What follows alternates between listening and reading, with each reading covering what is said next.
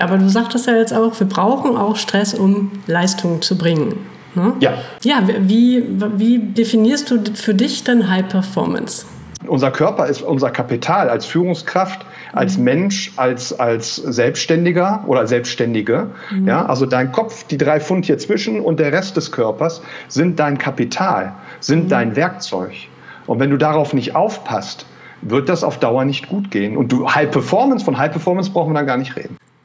Hallo und herzlich willkommen. Heute geht es um das Thema Stress Hacking und High Performance. Zu diesem Thema spreche ich heute mit Thorsten Springauf. Thorsten Springer von Leadership on Fire. Er ist Führungskräftetrainer und Coach und befasst sich überwiegend mit dem Thema emotionale Intelligenz und Stress. Deswegen freue ich mich heute ja, auf ein wunderbar interessantes äh, Gespräch mit vielen Tipps, wie man sich selber, sein Stresslevel runterfahren kann und natürlich dann auch in die High Performance reinkommt.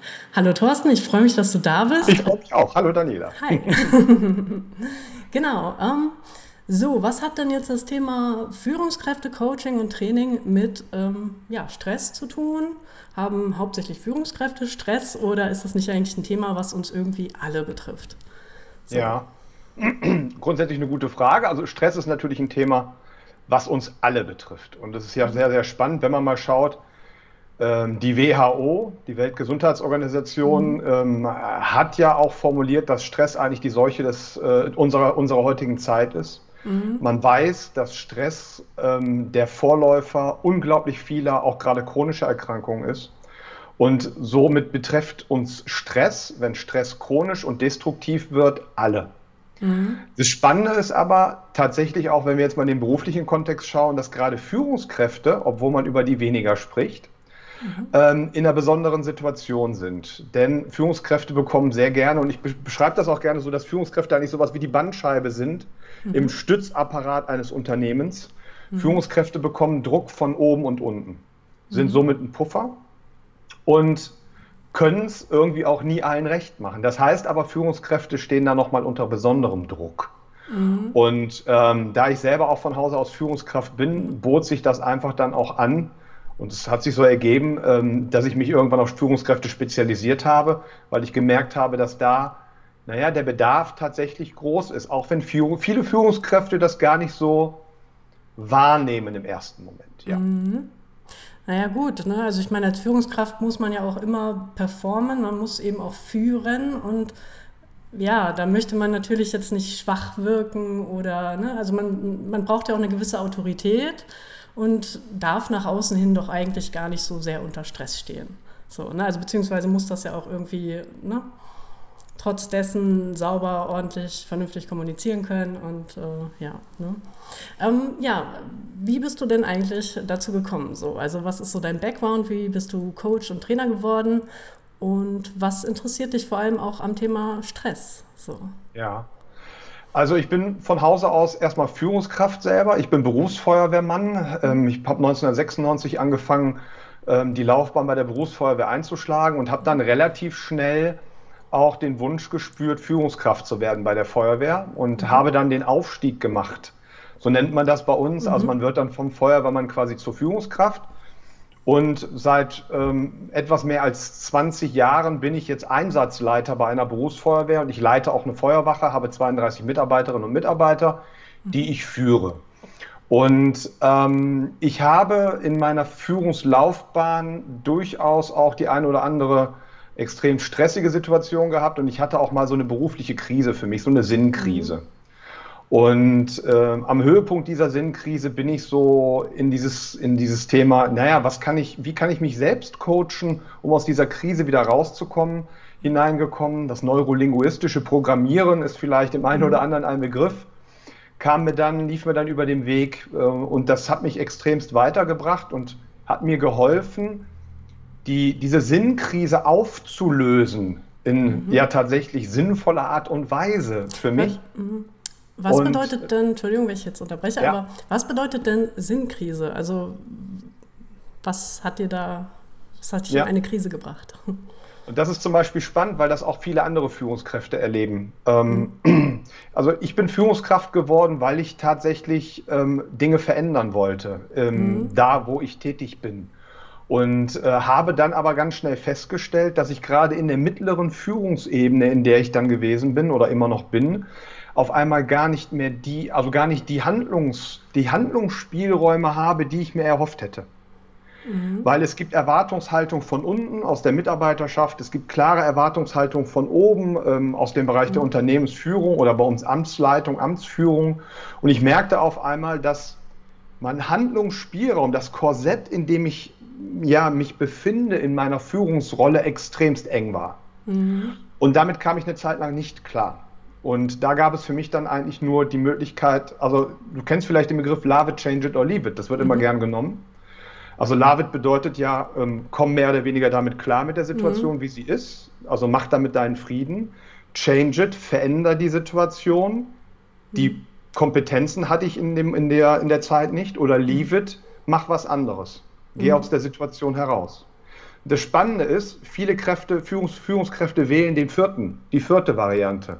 Oder okay. gehe dran kaputt. Okay, was und nicht da, die beste und da, ist. und genau, aber viele Menschen halten sehr, sehr lange in dieser Situation durch, in der sie von Stress und inneren Zweifel ja, durchflutet sind und was mhm. dann tatsächlich sehr häufig auch psychische und körperliche Erkrankungen mit sich bringt. Also so lange mhm. halten dann Menschen durch. Und das wollte ich nicht. Und dann habe ich versucht, quasi Love It, damit meinen Frieden zu schließen und habe das auch gut geschafft. Mhm. Und dann änderte sich alles. Mhm. Okay. Ja, dann ist natürlich jetzt die spannende Frage, wie hast du das geschafft? ja, also das Thema neurolinguistisches Programmieren hat mir da extremst geholfen. Das war ähm, spannend. Der erste Punkt ist das Thema Selbstreflexion. Das war für mich eine ganz, ganz wichtige Erkenntnis, dass, ähm, und das ist beim Stress genauso, dass nicht die äußeren Umstände das Quäntchen sind, was in mir Stress auslöst, was mir Stress macht. Ist ja auch spannend. Wir sagen ja, das macht mir Stress. Mhm. Das ist eigentlich falsch. Mhm.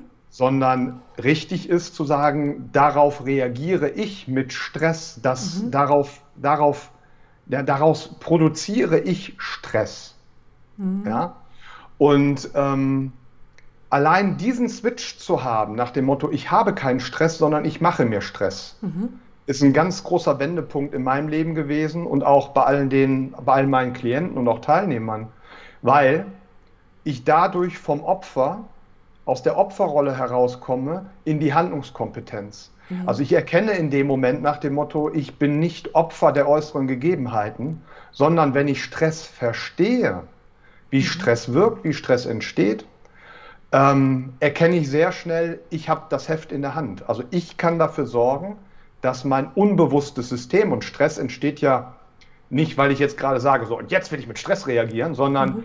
Stress entsteht ja unbewusst und zwar mhm. blitzschnell in Bruchteilen von Sekunden, mhm. dass ich die inneren Bewertungsmuster, die in meinem Kopf sitzen, in diesen drei Pfund Masse hier zwischen den Ohren, mhm. ähm, verändere, um quasi zukünftig nicht mehr so reagieren zu müssen, wie ich das mhm. vielleicht heute noch tue oder gestern getan habe.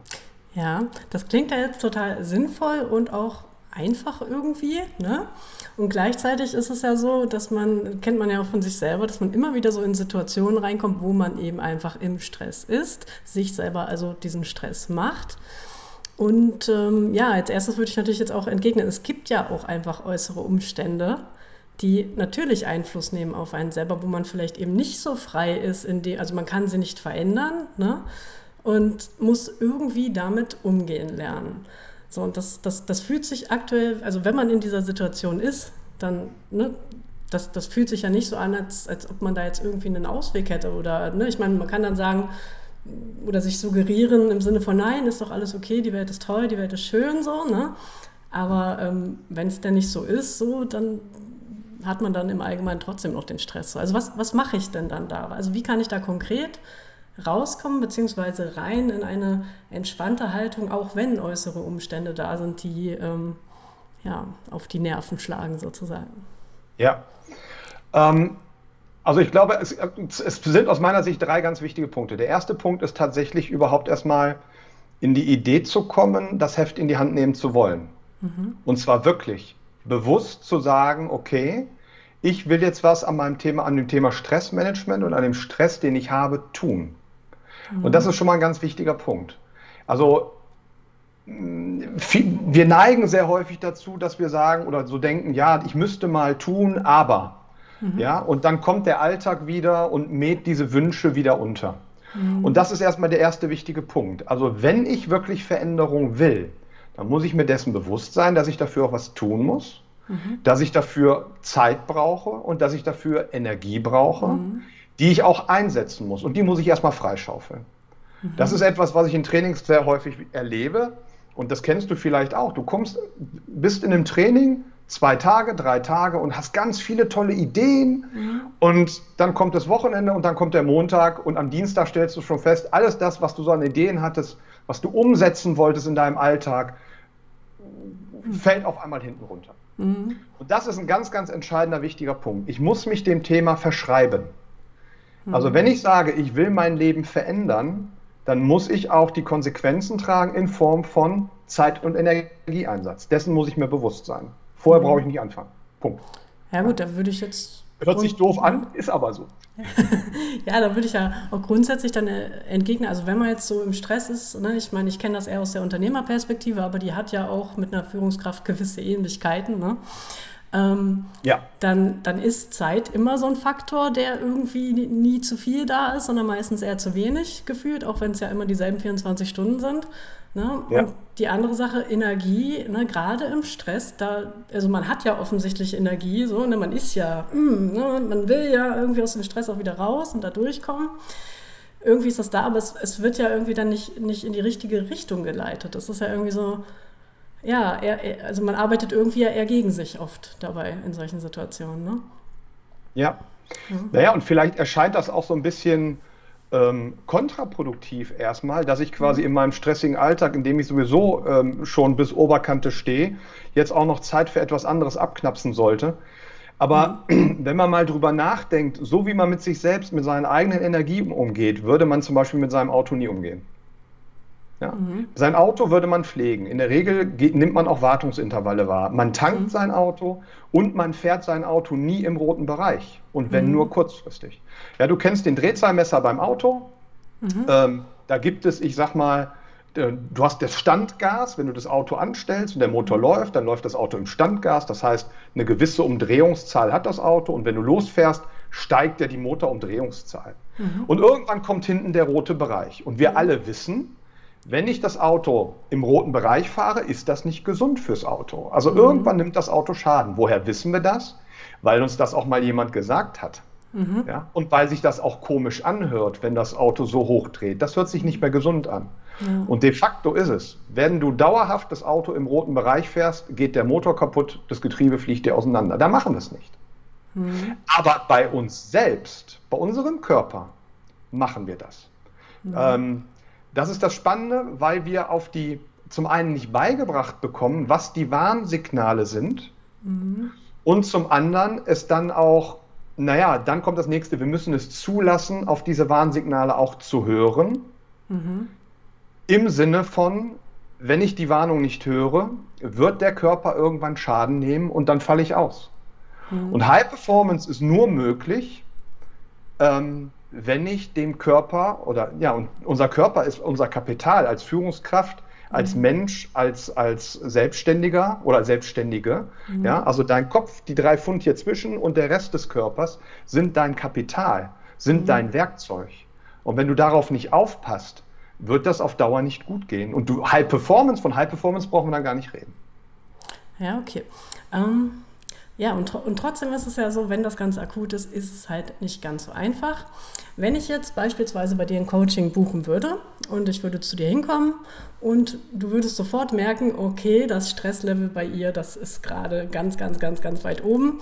Ähm, und im Grunde genommen eine, eine ruhige Diskussion bzw. ein ruhiges Coaching ist so gar nicht möglich. Was wäre denn so dein, dein, dein erster Hack, was würdest du tun oder machen, ähm, damit ich überhaupt erstmal in, in ein, auf ein Level komme, wo ich gesprächsbereit und ruhig bin? So, was, was könntest, könnte man da machen?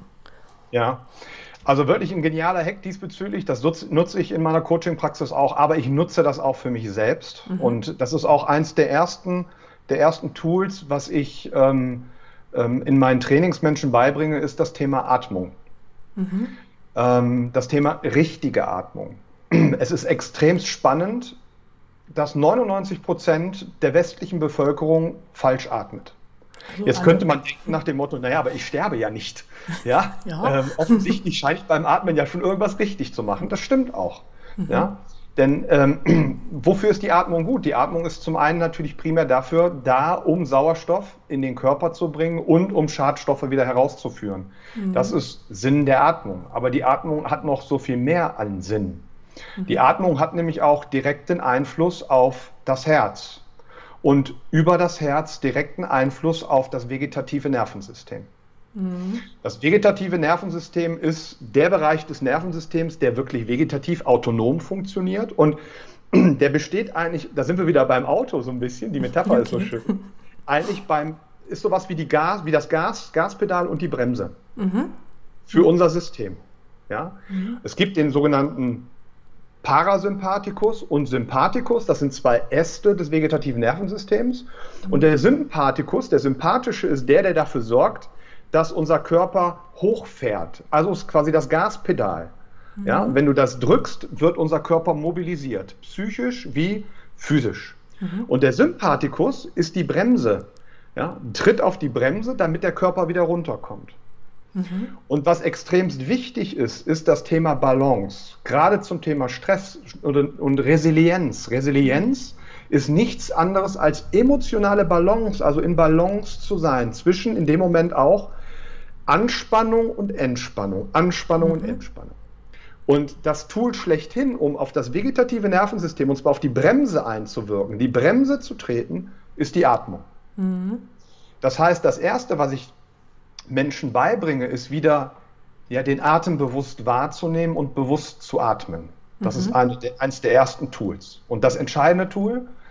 Und dann tatsächlich kommen Leute runter mhm. kommen wieder in ihre Kraft und dann ist ein Coaching auch möglich, mhm. so wie du es beschrieben hast. Okay. Jetzt würde mich natürlich brennend interessieren, wie das funktioniert. Also ich meine, atmen tue ich ja hier gerade schon. Aber was, was mache ich denn falsch? Oder was machen 99 Prozent? Das sind ja im Grunde genommen wirklich alle. Was machen 99 Prozent falsch? Ja, also ähm, es sind eigentlich zwei wesentliche Dinge, oder nein, drei, drei wesentliche Dinge. Mhm. Das erste, wenn du mal so ein bisschen in die Welt schaust, wie atmen Menschen? Sehr viele Menschen atmen über den Mund ein und aus. Mhm. Der Mund ist dafür aber nicht gemacht. Der Mund ist evolutionär nicht als primäres Atemorgan gedacht, sondern als Futterluke. Mhm. Ja, ähm, und als Hilfsatemorgan, wenn die Belastung hoch wird, zum Beispiel mhm. beim Laufen, bei schwerer körperlicher Betätigung. Ansonsten ist es die Nase. Mhm. Ja. Und das hat einen guten Grund. Denn wenn wir über die Nase einatmen, haben wir die Möglichkeit, tiefer in den Bauch zu atmen. Anführungsstriche, wir atmen natürlich nicht in den Bauch, sondern das Zwerchfell, was den Lungenraum und den Bauchraum voneinander trennt, ist ja ein Muskel. Und der Muskel kann sich quasi zusammenziehen und nach unten ausdehnen. Hm. Welchen Vorteil hat das? Das hat den Vorteil, dass wir die Lunge komplett belüften können. Denn wir atmen in der Regel in unserer Gesellschaft sehr in den Brustraum, in den oberen Bereich hinein. Und das ist Stressatmen. Mhm. Ja? Ähm, das heißt also, die ganze Kapazität nach unten nutzen wir gar nicht. Mhm. Das heißt, über die Nase einatmen, das hat noch andere Vorteile, aber über die Nase einatmen und dann in den Bauch einatmen und zwar so, dass quasi der Bauch sich nach außen stülpt. Das ist etwas, was wir in unserer Gesellschaft auch nicht gerne tun, weil das sieht ja nicht schicklich aus. Ja, genau so, ja. Mhm. Genau, aber wenn man sich mal ein, guck dir mal, schau dir mal an, wie Babys atmen. Mhm. Babys sind die ursprüngliche Art des Seins. Mhm. Und wenn du dir Babys anschaust, Babys atmen ganz reflektorisch in den Bauch. Babys atmen nicht in die Brust. Bei Babys siehst du sehr schön, wie sich die Bauchdecke hebt beim mhm. Atmen. Und das zeigt, was das ursprüngliche Atmen ist. Und das ist etwas, was wir verlernen. Auch dadurch, dass wir so viel sitzen. Im Sitzen ist es schwieriger, in den Bauch zu atmen als im Stehen. Das war vor 100 Jahren so nicht. Ja? Mhm. Und man muss immer bedenken, unser Körper ist eine Jahrtausende alte Maschine. Diese Sprünge, die wir industriell gemacht haben und auch gesellschaftlich gemacht haben in den letzten 100 Jahren oder in den letzten, ja, wirklich im letzten, im letzten Jahrhundert, ja, mhm. äh, die gab es tausende Jahre vorher nicht. Und da ist unser Körper einfach nicht mitgewachsen. Also unser Körper ist eine alte Maschine und will auch so behandelt werden. Mhm. Und das bedeutet, über die Nase atmen, in den Bauch atmen. Und der dritte Faktor ist, dass wie viel wir atmen. Mhm. Das ist auch extrem spannend. Ähm, es gab eine wissenschaftliche Abhandlung, in der hat man so eine Metastudie mal geschaut, so Anfang der 1905, 1905 1910. Ähm, ähm, wie, ähm, ja, wie hat man damals so geatmet? Man hat Arztberichte sich angeschaut aus dieser Zeit und hat festgestellt, dass die normale Atemfrequenz, also wie oft ich die Minute ein- und ausatme, bei ungefähr fünf bis acht Atemzyklen lag. Mhm, also fünf bis acht Mal einatmen pro Minute. Einatmen, ausatmen ist ein Zug. Okay. Einatmen, ja. mhm. ausatmen mhm. und das ist ein, ein Atemzyklus. Okay. Mhm. Heute sind wir in unserer Gesellschaft bei 12 bis 20. Okay, also 5 bis 8 versus 12 bis 20. Genau. Das heißt, wir atmen wesentlich schneller heute, als mhm. wir es mhm. früher getan haben. Das hat auch eine Menge unterschiedlicher Gründe, mhm. ist aber eben, Körper ist eine alte Maschine, nicht hilfreich. Mhm. Wir überatmen auch. Das mhm. heißt, wir atmen zu schnell CO2 ab und CO2 ist grundsätzlich erstmal, wenn es zu viel ist, nicht gut. Das muss auch raus. Mhm. Aber wir brauchen CO2 auch im Körper, damit innerhalb der Zellen der Sauerstoff in die Zellen kommen kann. Okay. Und das erklärt zum Beispiel, das bringt man auch im, im, im Zusammenhang mit, mit ähm, diese Fatigue-Syndromen, ja, also mhm. nach dem Motto, Leute fühlen sich die ganze Zeit ausgepowert, du hast geschlafen, fühlst dich trotzdem platt und müde, ja, dass in dem Moment einfach der Sauerstoff nicht in die Zellen kommt. Aber es gibt da noch andere Gründe für. Und das sind die drei Punkte eigentlich, das Wesentliche. Das Atmen wieder lernen. Über die Nase einatmen, zumindest einatmen, mhm. in den Bauch atmen und langsam atmen. Okay. Und bei akutem Stress, was, wie lange muss ich dann da atmen sozusagen? Also mache ich das eine Minute, eine halbe Stunde, eine Stunde? Also ja. wann habe ich einen Effekt? Das ist sehr individuell. Es gibt eine ganz, mhm. ganz tolle Technik, die nennt sich Box-Breathing-Technik. Ich schwöre mhm. da drauf. Okay. Und äh, alle, die, die, die in, in, in meinen Coachings oder Trainings diese Technik erlernen, und die ist mhm. wirklich simpel, mhm. ähm, wissen diesen Benefit auch zu schätzen. Box Breathing, was bedeutet das? Eine Box hat ja vier Kanten. Mhm. Deswegen Box. Und wir gehen jetzt hin und nehmen die Atmung und unterteilen die Atmung in vier, in diese vier Kanten. Mhm. Kante 1 ist das Einatmen, also durch die Nase einzuatmen. Und zwar vier Rhythmen. Man zählt mhm. dabei. Immer mhm. vier Rhythmen. Vier Rhythmen einatmen, dann vier Rhythmen atmen, anhalten, mhm. nicht mehr atmen, vier Rhythmen ausatmen, vier Rhythmen Atmung anhalten. Mhm. Dann wieder vier Rhythmen einatmen. Also Und zwar immer, ja? durch, die, durch die Nase in den Bauch. Mhm. Punkt. Mhm. Genau. Und immer eins, zwei, drei, vier praktisch so. Genau. Mhm. Da okay. muss man halt gucken, wie der Rhythmus, ähm, wie der Rhythmus gut für einen ist, denn es soll ja mhm. nicht stressen. Mhm. Ja? Und man muss auch schauen, wie, wie, wie, wie, wie flach die Atmung oder wie intensiv die Atmung sein darf. Aber genau das ist das Prinzip. Also vier Rhythmen einatmen. Eins, zwei, drei, vier, halten. Eins, zwei, drei, vier, ausatmen. Vier, mhm. halten. Eins, zwei, drei, vier. Und das im Wechsel machen. Mhm. Und das ist eine super Technik, wirklich eine super Technik, gerade in akut stressenden Situationen sich wieder runterzufahren. Mhm. Weil wir da nämlich über die Atmung das Herz beeinflussen und über das Herz das Nervensystem aufsteigend damit unser Gehirn. Hm. Ja, dann können ja jetzt praktisch alle Zuschauer einfach mal, die sich gerade gestresst fühlen, einfach mal ein bisschen atmen und die Übung einfach mal ausprobieren. Ja. Und äh, ich habe auch schon selber öfters mal mit Atemübungen was gemacht und man, man unterschätzt einfach die Wirkung davon massiv teilweise. Obwohl einfach wahrscheinlich, ja. weil es so einfach ist und man es sowieso irgendwie jeden Tag und jede Sekunde irgendwie macht, denkt man immer so, ja, gut, die Atmung. Ne? Hm. Aber wenn man es mal wirklich macht, dann merkt man relativ schnell, dass man wirklich so ein bisschen runterfährt und wieder ja, entspannter wird und dann eben auch wieder leistungsfähig wird dann am Ende. Ne? Genau. genau, genau. Also es ist ja mhm. nicht umsonst so, dass es viele, viele auch, auch alte traditionelle ähm, Entspannungstechniken gibt. Und wenn, du, wenn du da mal reinschaust, egal was du nimmst, Qigong, Yoga, progressive mhm. Muskelentspannung, was auch immer alles, da spielt immer die Atmung mit einer Rolle. Mhm. Ja, und das hat seinen guten Grund. Ja. ja. ja. das stimmt auf jeden Fall, ja. Und genau. zu dem, was du gerade sagst, wir nehmen das Atmen ja nicht bewusst wahr. Und das ist so dieses Prinzip so ein bisschen, naja, was weiß der Fisch vom Wasser, in dem er schwimmt? Nichts. Mhm. Ja, der Fisch nimmt das Wasser nicht wahr. Und so ist es mit dem Atmen auch. Also, dass mit dem Atmen etwas nicht stimmt, kriegen wir immer erst dann mit, wenn der Körper das nicht mehr kompensieren kann. Mhm. Aber das heißt ja nicht, dass vorher schon alles gut war oder gut ist. Und gerade wenn es um das Thema Stress und High Performance geht, ist die Atmung ein ganz elementarer Bestandteil, tatsächlich. Mhm. Ähm, ja, dann gibt es ja auch sowas wie guten Stress und schlechten Stress. Ne? So, also ich glaube, das eine Eustress und das andere Distress oder so. Ne?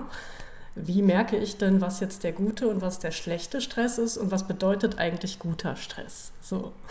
Ja, also tatsächlich tue ich mich mit, mit Eustress und Distress so ein bisschen schwer, weil es mhm. aus meiner Sicht heraus keinen guten oder schlechten Stress gibt. Mhm. Denn es gibt erstmal nur Stress. Mhm. Und Stress ist nichts anderes als das Mobilisieren des, des, unseres körperlichen Systems und unserer, unserer Psyche. Mhm. Ja, das merkt man auch dann, die Atmung verändert sich, der Herzschlag verändert sich, der Blutdruck verändert sich. Das sind so Stresssymptome, ja, im, mhm. im körperlichen Bereich und im psychischen Bereich, so das Thema Scheuklappen. Mhm, ja, okay. Also ich bin nicht mehr, ich, ich bin fokussierter in dem Moment, bin nicht mehr so in der, in, im Außen, in der breiten Wahrnehmung, sondern ich bin mit meiner Wahrnehmung fokussiert auf etwas und evolutionär gesehen auf das, was gerade unter Umständen lebensbedrohlich ist. Mhm. Evolutionär steckt ja genau das dahinter. Mhm. So. Ähm, was jetzt aber das Problem sein kann, sind zweierlei. Zum einen, wenn der Stress zu viel wird, mhm. also von der Intensität zu heftig wird, so wieder vielleicht das Beispiel beim Auto, der Drehzahlmesser, wenn wir so im roten Bereich kommen. Und ich mhm. weiß nicht, beim Drehzahlmesser, kennst du das? Da ist hinten immer so eine Nadel noch dran. So, ja. so ein Pieker, der da drin steht, mhm. am Ende des roten Bereiches. Und wenn sich dann quasi der Drehzahlmesser gegen die Nadel drückt und dann langsam krumm wird, dann kommen wir in die Todeszone, so nenne ich das immer. Das ist der schwarze Bereich. Ja, ja? okay. Also genau das, wenn der Stress zu intensiv wird, dann ist er nicht mehr hilfreich und dienlich. Das ist zum einen ein mhm. Problem, weil für Performance ist das tödlich. Dann ja. laufen wir auf Autopilot. Ja, das ja. kennt jeder vielleicht, dass wir auf einmal Dinge tun. So im Stress hat jeder schon mal etwas gesagt, was er eigentlich nicht sagen wollte. Und in dem Moment, wo wir es ausgesprochen haben, denken wir schon, oh mein Gott, wollte ich gar nicht sagen. Hm. Hätte ich das mal bloß nicht gesagt. Hm. Und das ist genau dieser Mechanismus. Also der Stress übermannt, überfraut uns in dem Moment und dann laufen wir nur noch auf Autopilot. Das heißt, hm. unsere ganzen kognitiven Fähigkeiten haben wir dann nicht mehr. Da haben wir keinen Zugriff mehr drauf. So gar Was für High Performance? Oder? Gar nicht. Nein. Okay. Das ist also ein schönes Beispiel, das ist jetzt aber aus der Therapie. Hm. Ähm, ein Mensch, der Angst vor Mäusen hat, mhm. weiß in der Regel kognitiv rational, dass die Maus dem nichts kann. Ja. ja. Und so kann es sein, dass er vielleicht eine Maus sieht, die fünf Meter weiter von ihm weg ist und an einem, an einem Stückchen Käse nabbelt auf dem Boden. Mhm. Und er weiß, die Maus kann mir nichts. Und trotzdem steht er auf dem Tisch. Mhm. Weil in dem Moment einfach das unbewusste System gesagt hat, warum auch immer, Maus gleich Lebensgefahr, bring dich in Sicherheit. Mhm. Und dann springt derjenige auf den Tisch, obwohl er es gar nicht will. Mhm. Also das zeigt, wie mächtig dieses unbewusste System in uns letzten Endes ist. Dagegen ist unser bewusster, rationaler Verstand relativ ähm, hilflos. Mhm. Ja? Es gibt auch so einen schönen, schönen Vergleich. Ähm, dass unser unbewusster Verstand eigentlich sowas ist wie ein Elefant, also von der Größe, von der Macht her, von der mhm. Masse her. Ja, und unser, unsere bewusste Ratio eigentlich der kleine Mensch ist, der da oben drauf sitzt. Ja. Und wenn sich der Elefant, wenn der Elefant sich seiner Macht bewusst ist, hält niemanden diesen Elefanten. Mhm. So kann man sich das in unserem Kopf auch vorstellen, ja. Und das heißt, wir haben einmal diesen überschießenden Stress, der sehr ungesund ist, weil er an mhm. unserer Performance kratzt. Und das Zweite, was ungesund beim Stress ist, ist einfach der dauerhafte Stress. Mhm. Also wenn unser Körper und unsere Psyche die ganze Zeit in der Mobilisierungsphase sind. Das ist evolutionär so nicht gedacht. Evolutionär war es so gedacht. Wir sitzen vor unserer Höhle und auf einmal kommt der Säbelzahntiger. Mhm. So, und dann geraten wir in Stress, weil Lebensgefahr. Und jetzt passiert Folgendes. Fight, ähm, äh, Flight, Fight or Leave, das kennt vielleicht auch jeder. So die, diese drei archaischen Reaktionsoptionen. Ich versuche zu fliehen. Wenn das nicht geht, kämpfe ich. Ähm, ja, und wenn beides nicht geht, brauche ich mir keine weiteren Gedanken machen, weil dann bin ich nämlich tot. Und Futter für den Tiger. Und mhm. so war das tatsächlich gedacht. Also es gibt den Kampf, es gibt die Flucht und nach einer halben Stunde spätestens kommt das System wieder zur Ruhe. Mhm. In unserer heutigen Zeit ist es aber völlig anders, oftmals. Das heißt, ich komme zur Arbeit oder ich stehe morgens schon auf, habe schlecht geschlafen, geschlafen. Bei mir ist schon sowas wie hm, Stress im System. Mhm. Dann bin ich vielleicht auch noch hm, schlecht in der Zeit. Dann fahre ich noch über die Autobahn und da sind nur Idioten unterwegs. Mhm. Ja, und das heißt, ich komme dann im Büro an und bin schon im Stress. Oberkante, Unterlippe. Und dann geht es ja erst los. Mhm. Das heißt, wir sind im chronischen Stress. Und wir sind eine Gesellschaft von chronischen Stressern. Und das ist das, was unser System an den Rand bringt und dann auch ja, in, erstmal in, in, in, dann auch in psychische Erkrankungen und auch in körperliche Erkrankungen mündet.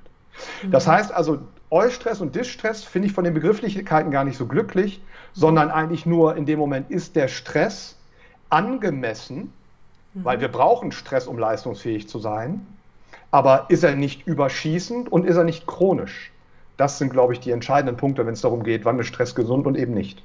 Mhm. Okay, aber du sagtest ja jetzt auch, wir brauchen auch Stress, um Leistung zu bringen. Ne? Ja. So. Ähm, ja, wie, wie definierst du für dich denn High Performance? So, was, was ist das für dich? Also High Performance ist für mich, dass ich ähm, im Vollbesitz meiner Fähigkeiten bin. Also alle Fähigkeiten, die ich habe, auch möglichst kontinuierlich dabei habe. Egal wie belastend die Situation vom, aus, außen, aus dem Außen heraus letzten Endes ähm, ähm, ist. Also die mhm. Empfindung ist ja subjektiv. Und für mhm. mich ist das sehr spannend. Ich habe da mal so ein, ein, sehr einschneidendes Erlebnis gehabt. Ähm, das werde ich nie vergessen. Ich bin mhm. eine Zeit lang auch Rettungsdienst gefahren. Mhm. Und beim Rettungsdienst ist es so, wenn du auf dem Rettungswagen sitzt, dann sitzt du mit zwei Leuten da dann drauf. Und dann mhm. sind wir, ich weiß noch, äh, in die Stadt gerufen worden. Das war äh, ein Sommertag, Nachmittag in einem Mehrfamilienhaus. Es war ein schöner Tag. Mhm. Und es hieß erstmal unklare Situation. Und mhm. dann sind wir in dieses Mehrfamilienhaus gekommen. Und es war ein, ein, fünfstöckiges Gebäude und es roch schon sehr komisch unten im Eingangsbereich. Mhm. Und als wir die Treppe hochgegangen sind ins Obergeschoss, wurde der Geruch immer mehr. Und da stand eine junge Frau und die war völlig aufgelöst und sagte, mhm. mein Vater, mein Vater. Und mehr konnte sie nicht tun. Und dann sind wir in die Wohnung gegangen und haben festgestellt, dass der Vater verstorben war. Mhm. Ähm, aber das auch schon vor einigen Tagen passiert ist. Okay. Ja, ents entsprechend sah das auch so aus und das war auch der Geruch quasi, der uns unten schon entgegenkam. Und das war bis dato nicht das Problem für mich. Aber es wurde in dem Moment auf einmal problematisch, als ich wieder rauskam und diese Frau da stand vor mir und natürlich jetzt was wissen wollte. Und sie war völlig verzweifelt. Mhm. Und das ist etwas, was dann in dem Moment bei mir, also tatsächlich bin ich dann damals an ihr vorbeigegangen. Okay. Ja, weil da kam auch der Notarzt, aber ich bin rausgegangen und ich musste mich der Situation entziehen. Also diese Konfrontation mit ihren Gefühlen hat mich völlig übermannt. Mhm. Das war Stress. Ja. Und dann habe ich irgendwann für mich, für mich gesagt, ich will so wie, nie wieder reagieren müssen. Ja. ja ich habe das ja nicht extra getan, aber ich, in dem Moment war ich auf Autopilot.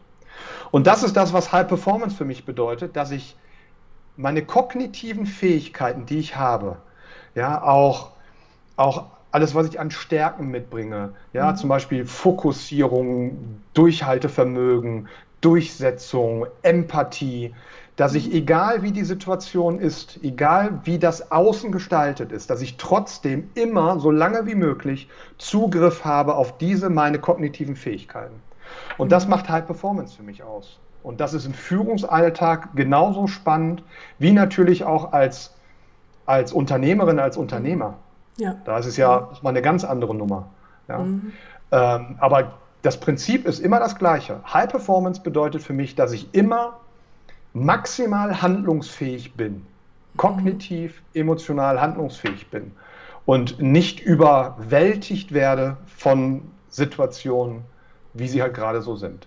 Mhm. Und dann sprechen wir praktisch von emotionaler Intelligenz, wenn ich genau in diesem Feld drin bin und eben auch performe und ruhig bleibe und ja, sozusagen all mein Potenzial auch wirklich rausbringen kann in die Welt, so auf der Basis.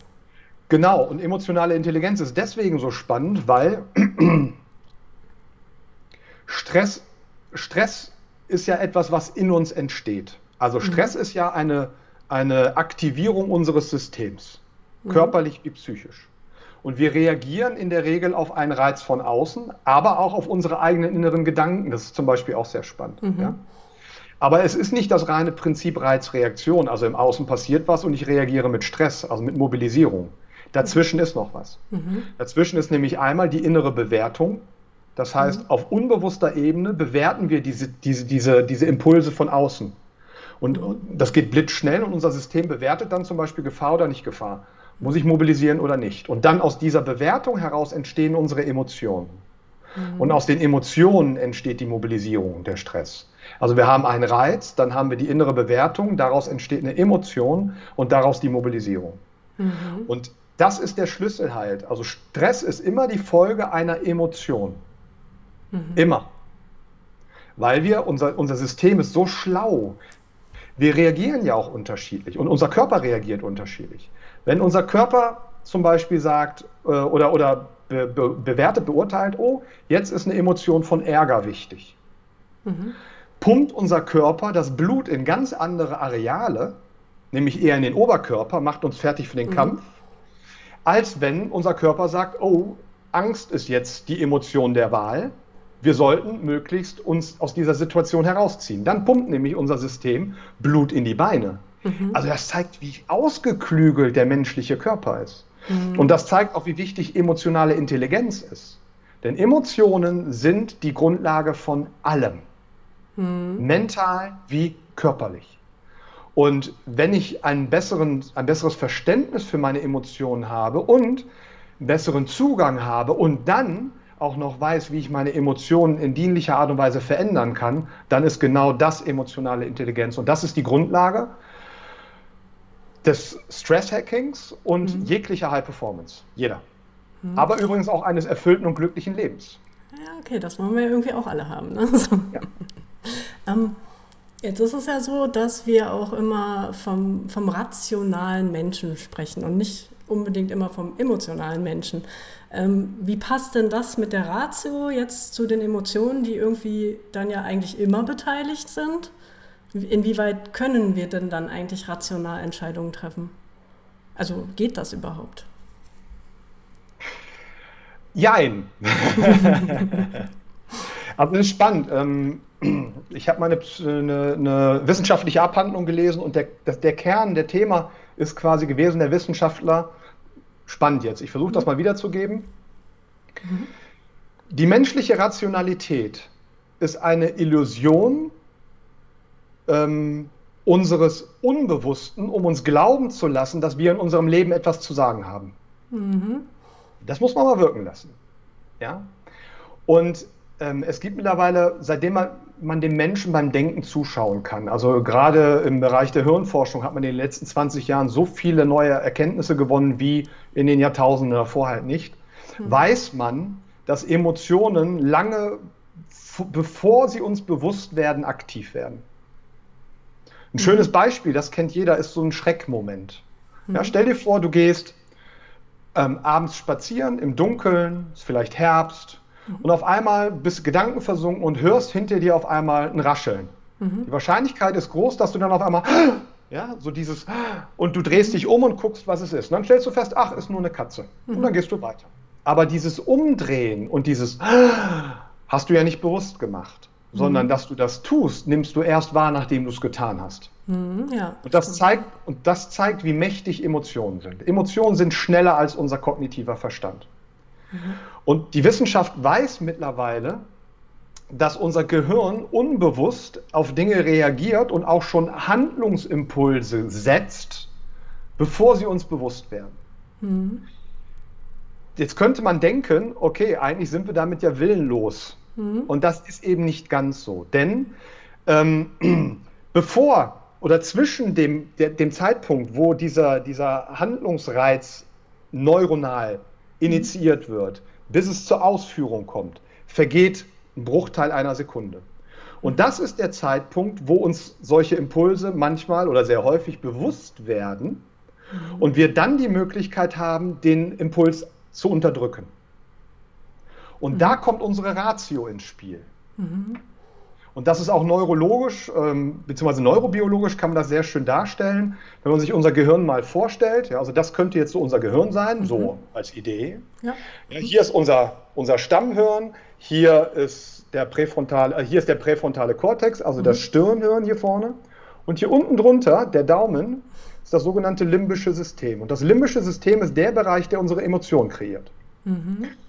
Der präfrontale Kortex ist der Bereich, der für unser rationales Denken zuständig ist. Da ist unsere Ratio, unser analytischer Verstand.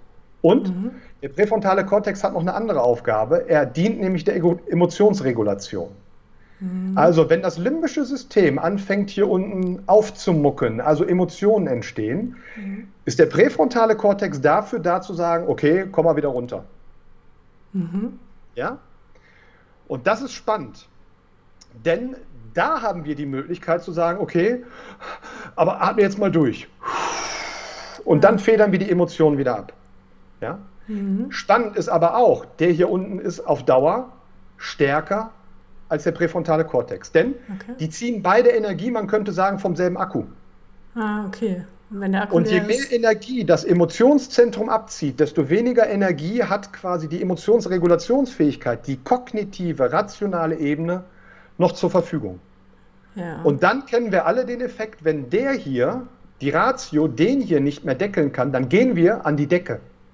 Ja, ja, das kennt man ja. Es platzt aus uns heraus. Mhm. Ja, und das zeigt eigentlich sehr schön genau diesen Effekt. Mhm. Ja, wir haben also immer diese beiden Spieler mehr oder weniger. Das ist das Emotionszentrum und ähm, also der auch unser Wachhund letzten Endes, der da drin ist, der blitzschnell entscheidet und Emotionen hochfährt und unseren rationalen Verstand. Das mhm. heißt, unsere Ratio ist wichtig und unsere Ratio hat, mit unserer Ratio haben wir Einfluss auf unser emotionales Erleben. Mhm.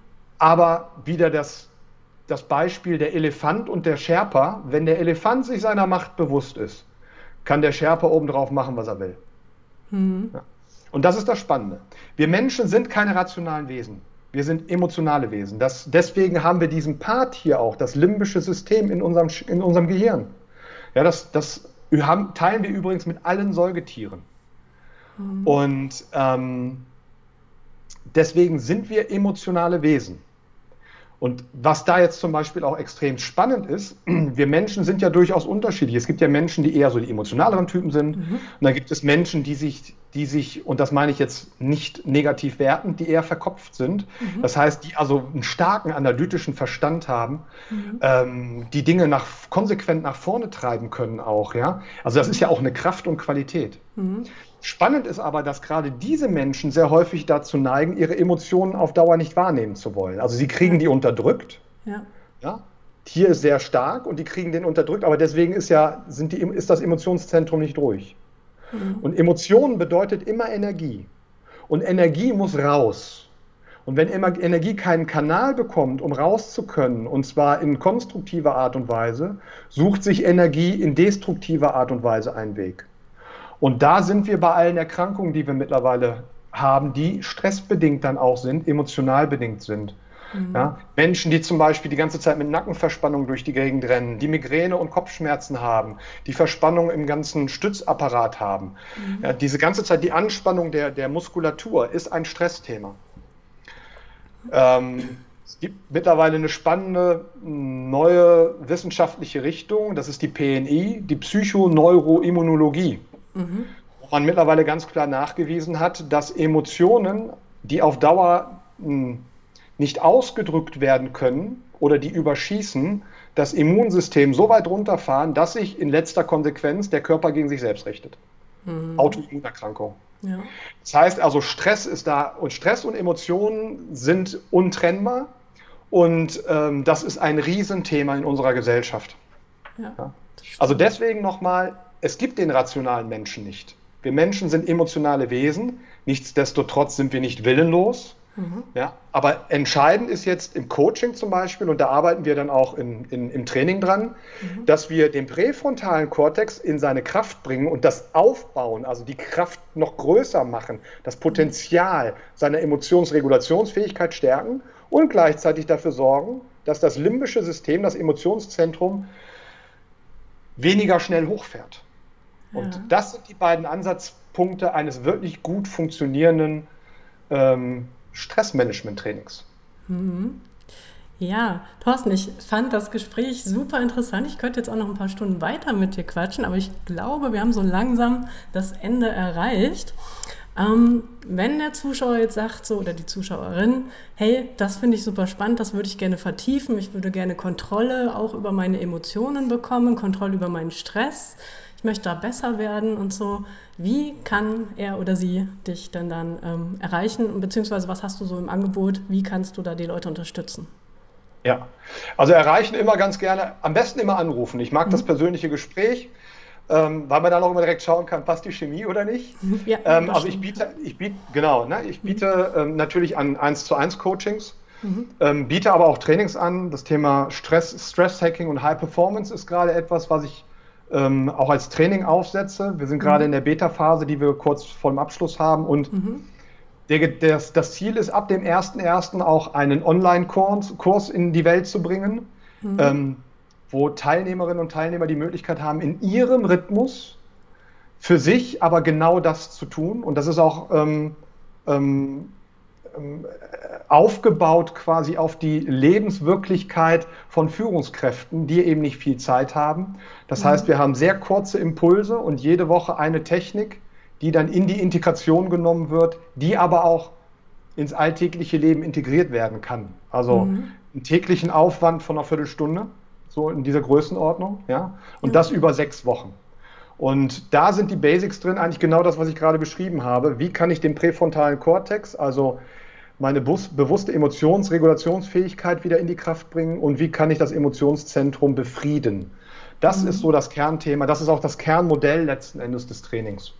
Und dann natürlich immer individuell, individuelle Coachings, immer wieder gerne, auch weltweit, gerne auch online. Das funktioniert mhm. hervorragend. Das sind so die Möglichkeiten, das sind die Angebote, die ich biete. Wunderbar. Ähm, noch eine kleine Zwischenfrage. Ist das denn jetzt speziell für Führungskräfte oder könnte da jetzt auch jemand, der selbstständig ist, Unternehmer oder einfach privat sich dafür interessiert, äh, kann man da auch mit dir arbeiten oder bist du da nur für die Führungskräfte da? Nein, ich bin für alle da. Du bist Thorsten ist für alle da. aber, da, aber da, was ja das Tolle daran ist, diese Techniken wirken ja kontextübergreifend. Mhm. Denn neurobiologisch ist es egal, ob ich gerade im Führungskontext bin, ob ich in meinem eigenen Unternehmen bin oder ob ich gerade bei der Kindeserziehung bin. Ja. Ähm, was im Gehirn passiert, ist immer dasselbe. Es sind immer dieselben Mechanismen. Und das ist das Tolle. Ja, wenn ich ähm, an meinen, an, ich nenne das auch Stress, Stress Hacking ist eine Metakompetenz. Mhm. Weil nur über diese Metakompetenz kann ich er erreichen, dass ich meine Kompetenzen auch wirklich auf die Straße bringe. Und dafür mhm. braucht man diese Metakompetenz. Mhm. Oder ist sie sehr hilfreich? Und da spielt es keine Rolle, oder das ist das Schöne, das ist ein Generalisierungseffekt. Wenn ich das für meinen beruflichen Alltag mache, ähm, schwingt das trotzdem in alle anderen Kontexte hinein, ob privat, in die mhm. Beziehung, in die Kindeserziehung, egal wo rein ja, in die Beziehung, ich zu meinen Eltern, wie auch immer. Es schwingt in alle Bereiche hinein. das ist das Tolle, diese Generalisierung. Das heißt, ich mache das nicht nur für den beruflichen Kontext, sondern ich nehme das in mein ganzes Leben mit. Das transformiert also alle Bereiche des Lebens. Okay, super. Dann würde ich sagen, herzlichen Dank nochmal. Und vielleicht gibt es ja demnächst nochmal einen zweiten Teil. Schauen wir mal. Und ja, dann erstmal noch einen wunderschönen Tag für dich. Den wünsche ich dir auch. Dankeschön. Merci. Tschüss. Tschüss.